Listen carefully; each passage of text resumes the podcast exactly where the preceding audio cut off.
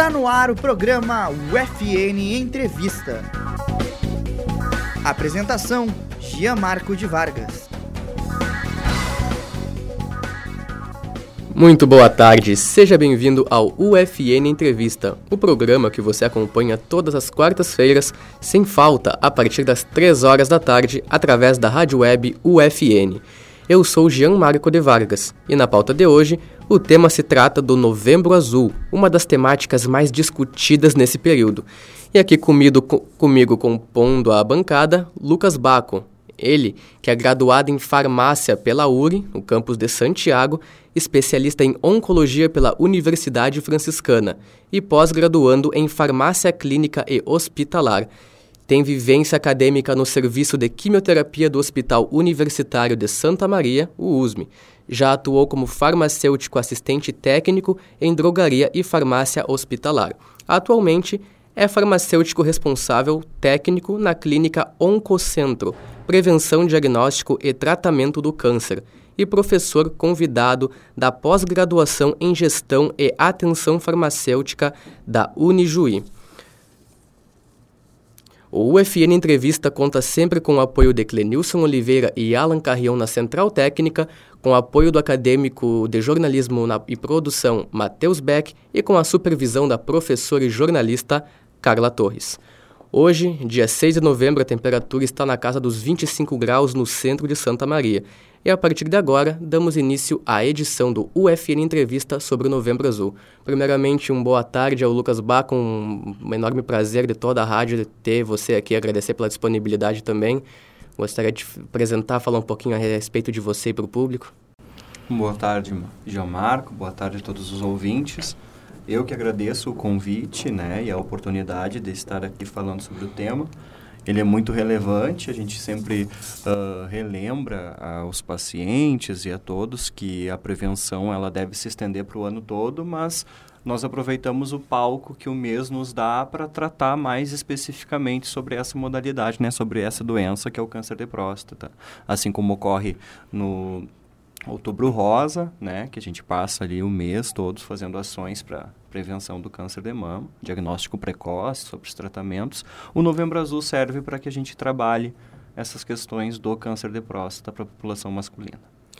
Perfeito. Então, fala, começando a pauta de hoje a respeito do Novembro Azul, para começar falando um pouco para o ouvinte que não tem muito conhecimento a respeito do que é o Novembro Azul, do que se trata, Poderia comentar um pouquinho, não só o que é, mas qual a principal importância deste período?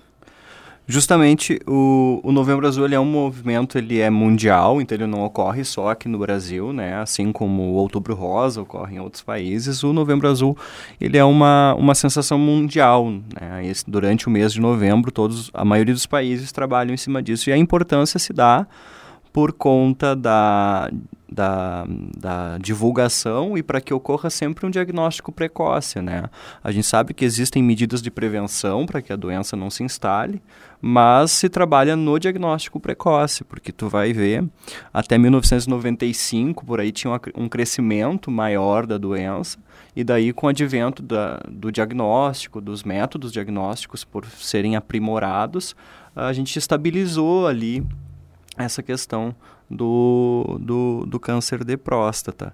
Embora ele possa ser indolente, ele também pode ter crescimento rápido e ocasionar danos bem severos à vida do indivíduo portador. Então, a importância do novembro é justamente a conscientização uhum. da população masculina de que deve buscar né, atendimento, que deve buscar o médico ao, ao ter sintomas da doença para que a gente possa atacar essa doença da forma mais rápida possível, né, num estágio bem uh, menos avançado. Falando a respeito da conscientização, de que maneira ela é realizada nos dias atuais, em comparação ao tempo aí que já repercutiu anos atrás, como é que é, é tratado hoje este tópico? Uh, a conscientização se dá justamente por meios de comunicação, né, por ações uh, empresariais. A gente vê hoje que uh, esses tópicos eles são abordados pelos, pelas mídias, né, pela televisão, pela rádio, pelas mídias sociais, né, Facebook, Instagram.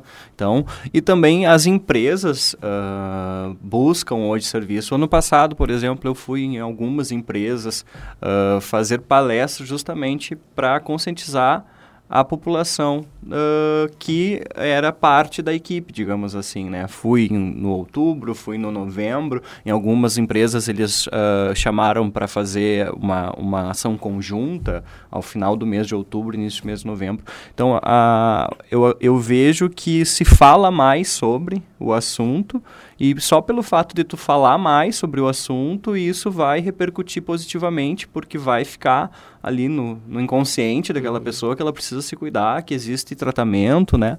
E também uh, isso se dá na, na questão do, de, de, de, de desmistificar algumas questões referentes ao câncer, né? Tirar aquela, aquela ideia de que o diagnóstico do câncer é uma sentença uma sentença ruim, uma sentença de morte, uma sentença né, que vai acabar a vida do paciente. Então a conscientização se dá justamente para melhorar hábitos de vida para o paciente não desenvolver a doença ou para que se diagnostique essa doença de forma uh, mais uh, breve, né, num, num, estágio mais, num estágio mais uh, menos avançado e para que ele saiba que se diagnosticado ele tem tratamento e pode ter cura, pode, né, dependendo da, da, da do, do, estadio da doença, hum. a possibilidade de cura.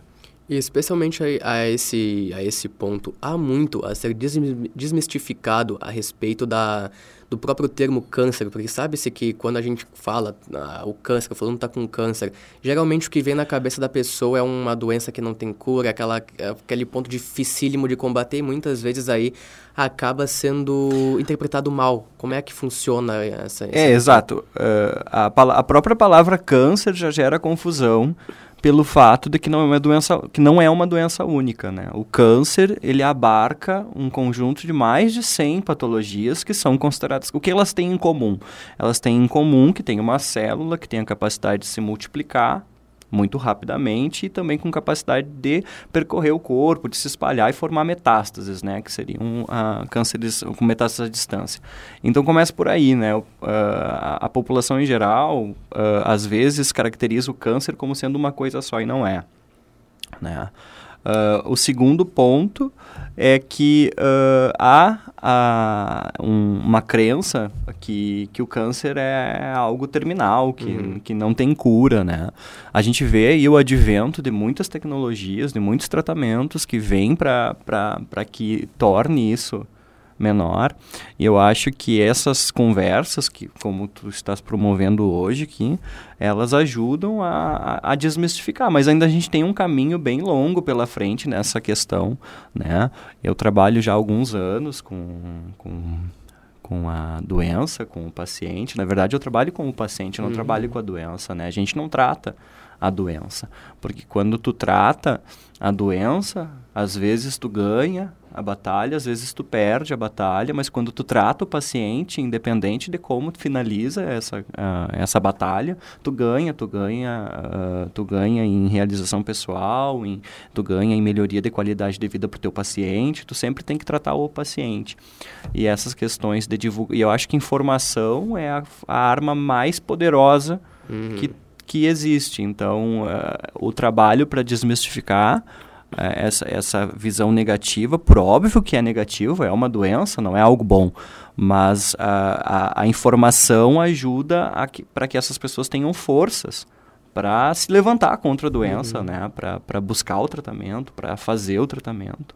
E a gente esbarra na questão do câncer de próstata em específico, que ainda há muito preconceito por parte dos homens uh, na busca do diagnóstico, uhum. né? Porque a gente sabe hoje, por exemplo, um mito que a gente que eu escuto com muita frequência é que pela existência do PSA hoje que se faz, né, uh, ali não se precisa mais do toque retal, mas ambos isoladamente são falhos, uhum. né? Então, para um diagnóstico ser 100%, na verdade, obviamente o PSA é importante, mas em até 25% dos casos eles não, ele não vai estar tá alterado uhum. e o paciente vai, vai fazer um PSA, não vai ter alteração e vai achar que está tudo bem. Então, uh, havendo sintoma, é necessário sim fazer PSA, fazer o toque retal. Né? E a gente esbarra num preconceito masculino muito grande nessa, nessas questões, mas é um exame médico né? A gente vê a população feminina, por exemplo, ela é muito mais educada nesse uhum. sentido, muito mais consciente nesse sentido, porque é, ela busca o ginecologista, por exemplo, com muito com uma frequência muito maior do que o homem vai buscar, né, atendimento médico. Então precisa fazer o PSA e precisa fazer o toque retal, mas no fim das contas a gente só vai ter um diagnóstico preciso a, a partir da biópsia, né? Mas então a, surgindo qualquer indício, uhum. surgindo qualquer uh, sintoma, deve-se procurar o médico, sim, para fazer uh, o exame. E esse preconceito por parte da população masculina gera algum, agrava alguma dificuldade a mais ao tratar a doença por, nessas, nesses pacientes que são portadores do câncer? Assim, depende muito do tipo de tratamento que vai ser feito, tá? Uhum. O tratamento, ele é uma escolha médica, né? Eu, enquanto farmacêutico, por exemplo, eu tenho acesso, atendimento e orientação ao paciente após o diagnóstico já estar feito, após o médico já ter definido a terapia, e daí eu posso fazer minhas, a, a minha consulta enquanto equipe né, a, a esse paciente mas varia, porque tem doença que é só localizada, tem doença que já está em metástase, então os tratamentos são os mais variados, tem somente bloqueio hormonal, tem radioterapia, tem cirurgia, enfim. Uh, mas a gente sente por parte do homem também, que é um assunto que parece um pouco tabu, é porque um dos tratamentos para o tratamento do CA de próstata uhum. é o bloqueio hormonal, né? E esse bloqueio hormonal gera uma castração química e isso gera, por sua vez, uma impotência. Né?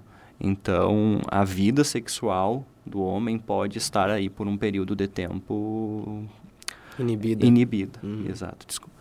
E, e, essa é, esse é um dos motivos, por exemplo, da não adesão ao tratamento.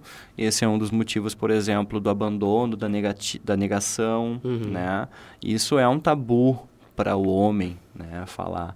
Assim como lá na mulher, nos tratamentos para mama, podem haver né, a queda do cabelo ou, ou, ou, ou cirurgias para retirada da mama, enfim.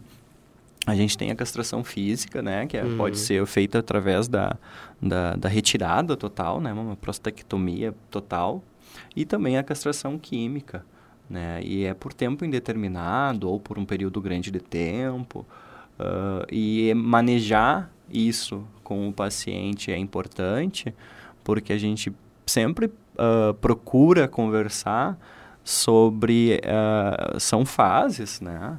São fases da vida e que existem tantas outras formas de se buscar uh, realização sexual, uhum. enfim, e também o paciente ele fica num, num dilema familiar, né?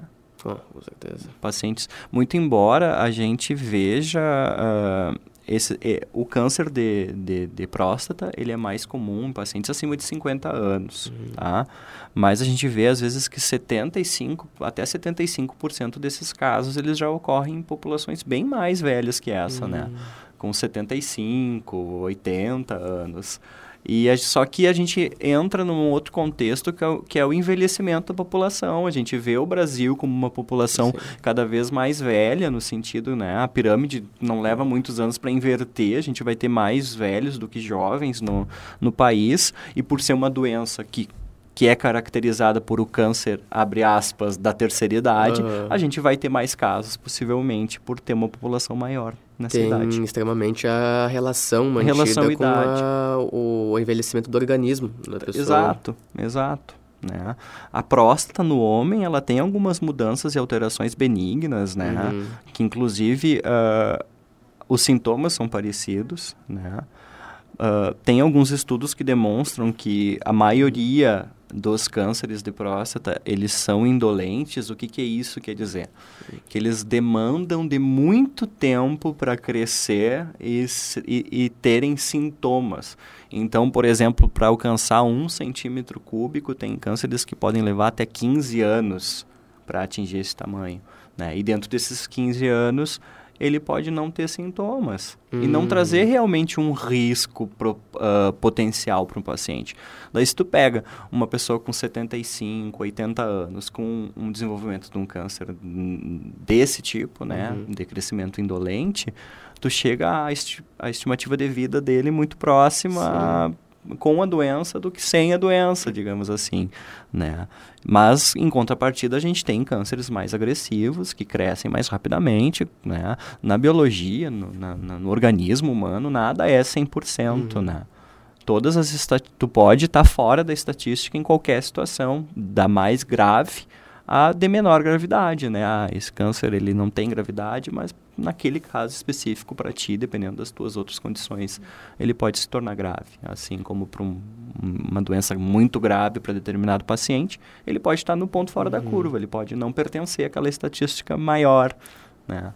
E dentre os sintomas que o câncer pode acabar acarretando ao paciente, quais você julga mais comuns até? Eu fiquei curioso quando você acabou comentando dos sintomas que são muito parecidos. Por exemplo, uma hiperplasia prostática, né, que aumenta o, o a gente pensa a, a, a próstata, ela fica uh, logo abaixo da bexiga uhum. e na uhum. frente do reto, né? E ela, então, ela pode pressionar a bexiga, pode pressionar a ureter. Então, os primeiros sinais, os sinais, desculpe, que a gente tem ali é, por exemplo, dificuldade para urinar, uhum. diminuição do jato de urina, necessidade de urinar mais vezes durante o dia ou durante a noite.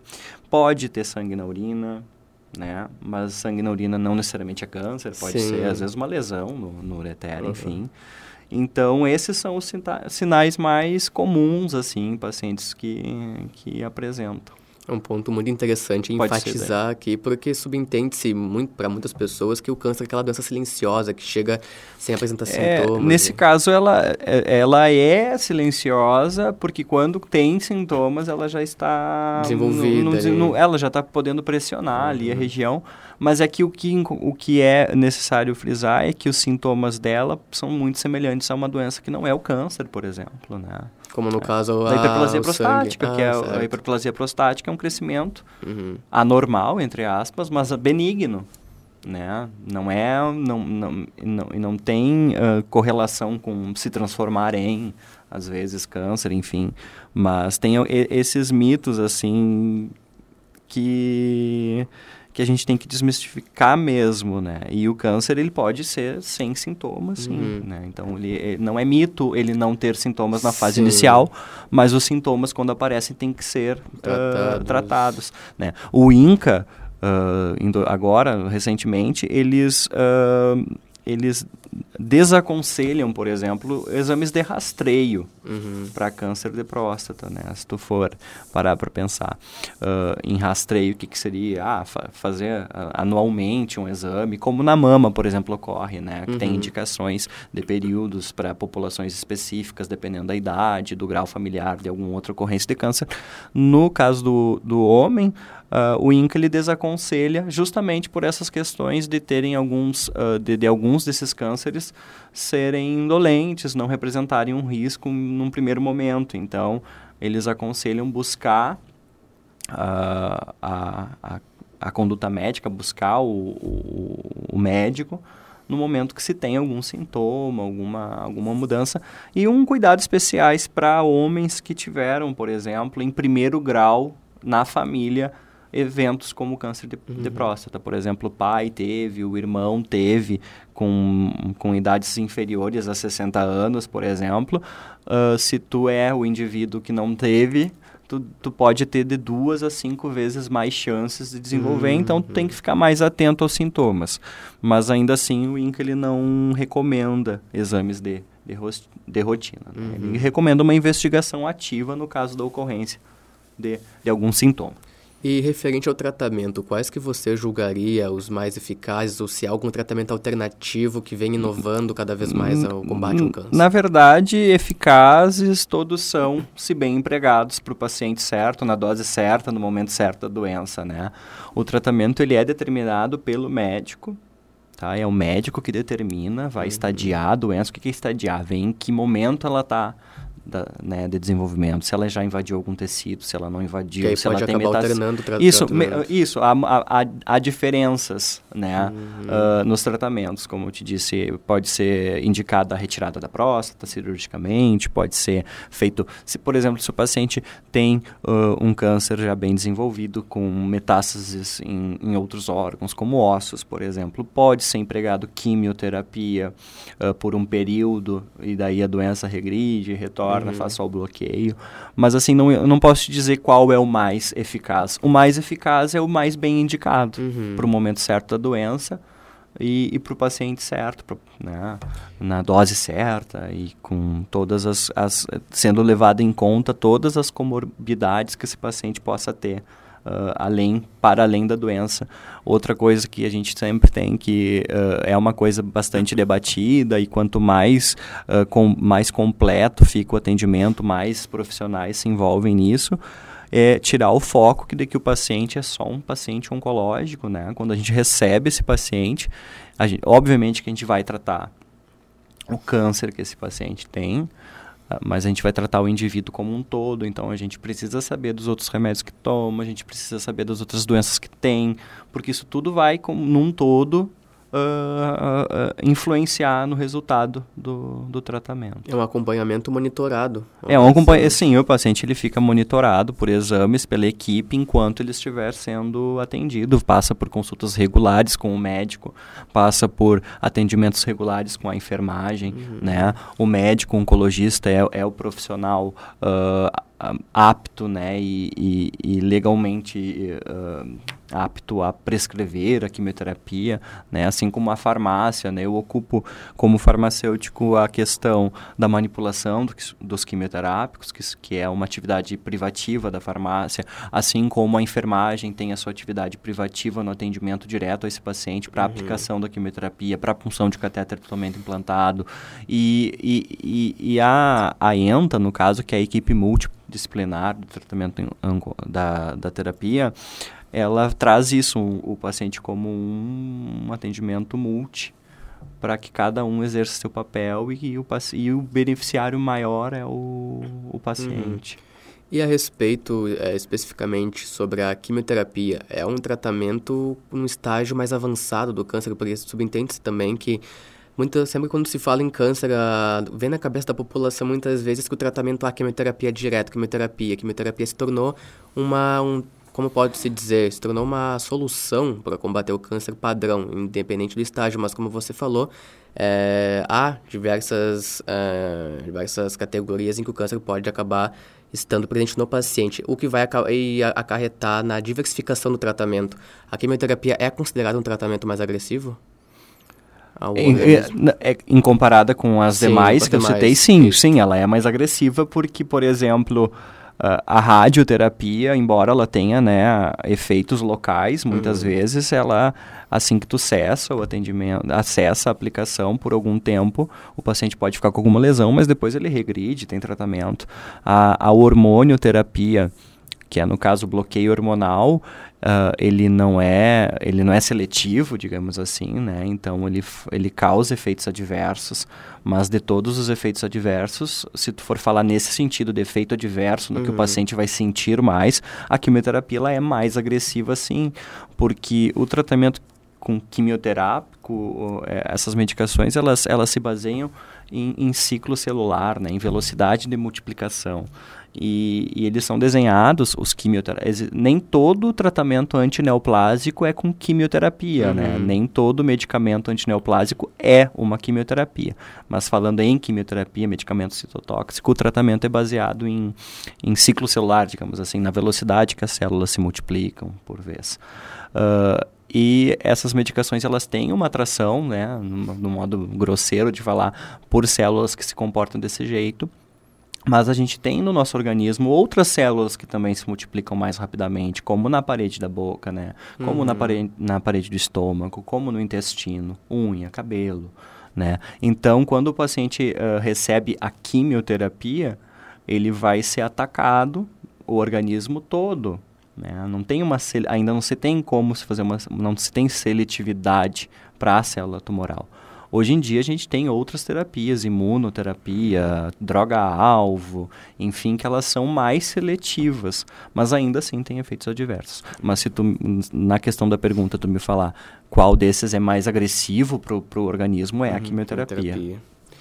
E referente aos pacientes, há uma certa resistência em- na aceitação do tratamento, não só pelo público masculino que você havia falado a respeito do, pre- do próprio preconceito, referente à aceitação do tratamento? É que o, paciente, uh, uh, a gente tem que sempre se colocar no, no lugar né, desse, uhum. desse paciente que está sendo atendido, porque às vezes tu percebe as, uh, como se fosse um luto momentâneo, né? Então, uhum. Então primeiro vem a negação, depois tem, tem renegação, tem revolta, tem isso vai muito também do, do contexto psicossocial que esse paciente tá tem, né? Do, às vezes do nível de, instru de instrução desse paciente também. Uh, mas a aceitação, primeiro tem que se aceitar a doença, primeiro ele tem que aceitar que está doente. Daí, num segundo momento, ele tem que aceitar que, que pode tratar, uhum. né?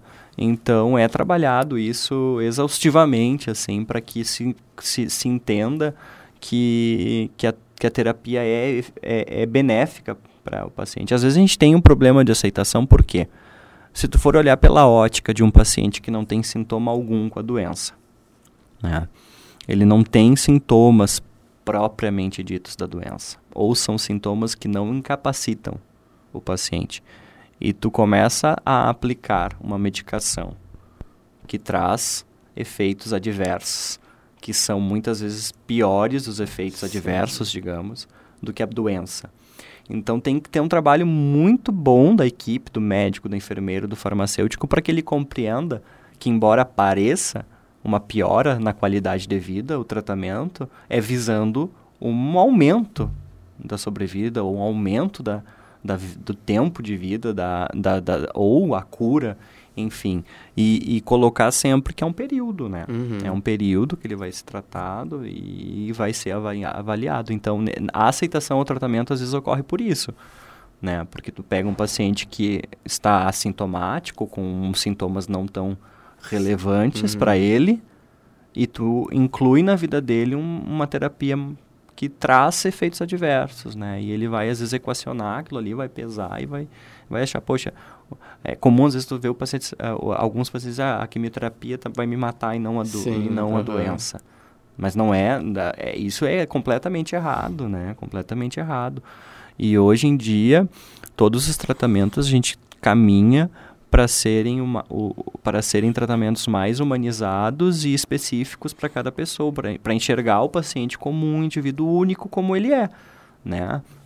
O paciente não é uma estatística, o paciente não é um número de prontuário, não é um CID, ele é um uhum. humano, um ser humano que precisa ser tratado como tal e é visto assim pela equipe, né? Em especial a, a equipe onde eu estou inserido, né? Uhum. Enquanto uh, membro, nós procuramos sempre tratar o paciente como um indivíduo único que ele é.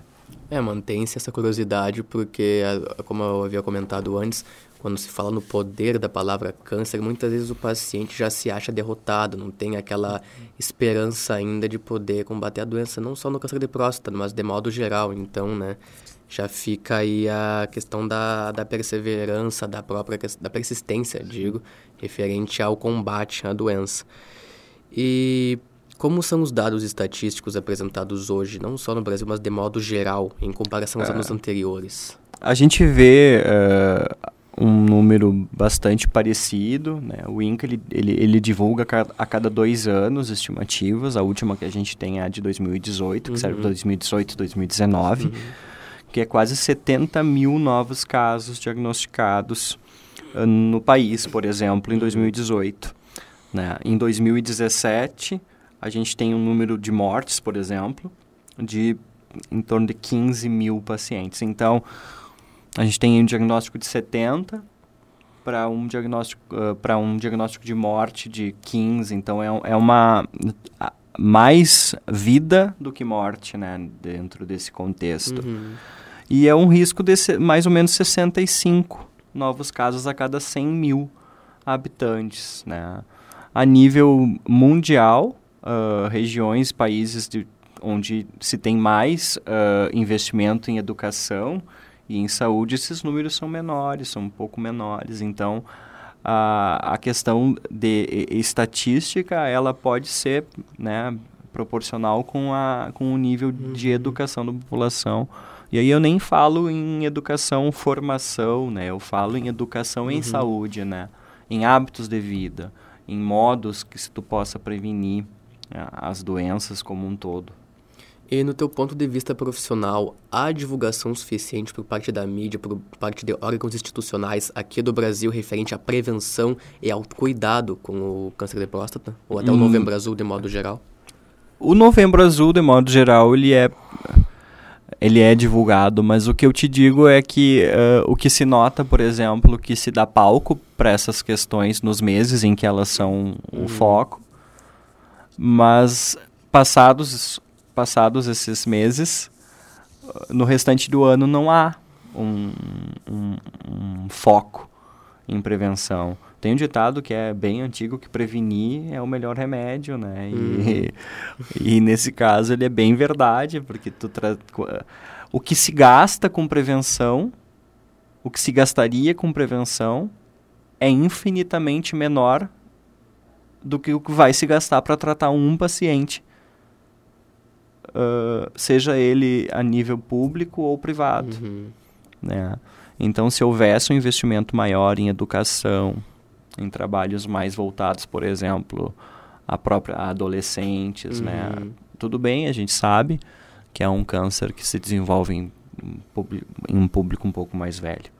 Mas o, às vezes a doença que tu uhum. tem aos 70 é reflexo de uma vida toda. É reflexo de como tu comeu, de como tu bebeu, de como tu te comportou ao longo da tua vida.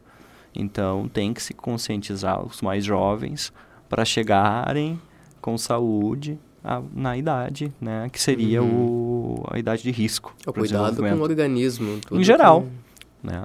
Hábitos saudáveis, eles vão te prevenir para praticamente todos os tipos de câncer, porque de 70%, 80% ali do, dos cânceres, eles são mais relacionados a, a hábitos de vida, 10, 20%. No caso da mama, por exemplo, uhum. 10, 20% é relacionado a questões genéticas da, de 80% a 90% são relacionados a, a hábitos de vida. E para aqueles que apresentam mutação genética, eles ainda têm que estar associados a hábitos de vida ruins para que esse proto-oncogênese se desenvolva e, e, se torne né, um, um câncer. Então, hábitos de vida, se tratando de doenças como câncer, são primordiais, né? Manter alimentação saudável, não fumar, uhum. né? uh, ter uma identificação assim de riscos familiares para que tu possa se cuidar, uh, tratar adequadamente a pressão alta quando ela existe, tratar adequadamente a diabetes quando ela já existe, né, problemas com colesterol quando eles já existem. Eu digo assim no manejo das próprias outras comorbidades, né, para que tu não chegue a manter um peso saudável, enfim, e atividade física.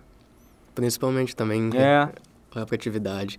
É isso aí para você que nos ouve e tem interesse em saber mais a respeito do Novembro Azul e do câncer de próstata.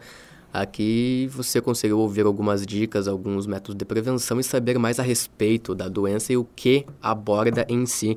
Até porque quebrando aquela aquela padronização que o portador deve se preocupar, não é só o portador, você também que pode, que nunca se sabe quem está é, prestes a conseguir contrair alguma doença, ou até mesmo você saber a respeito da, do, do tópico é importantíssimo, porque poderá ajudar outras pessoas, assim como também divulgar cada vez mais informações para um bem comum. Chegamos ao final de mais um UFN Entrevista. Muito obrigado ao Lucas Baco pela presença e disponibilidade aqui nos estúdios da Rádio Web UFN. Nosso agradecimento a você também, nosso caro ouvinte, que nos acompanhou na tarde desta quarta-feira.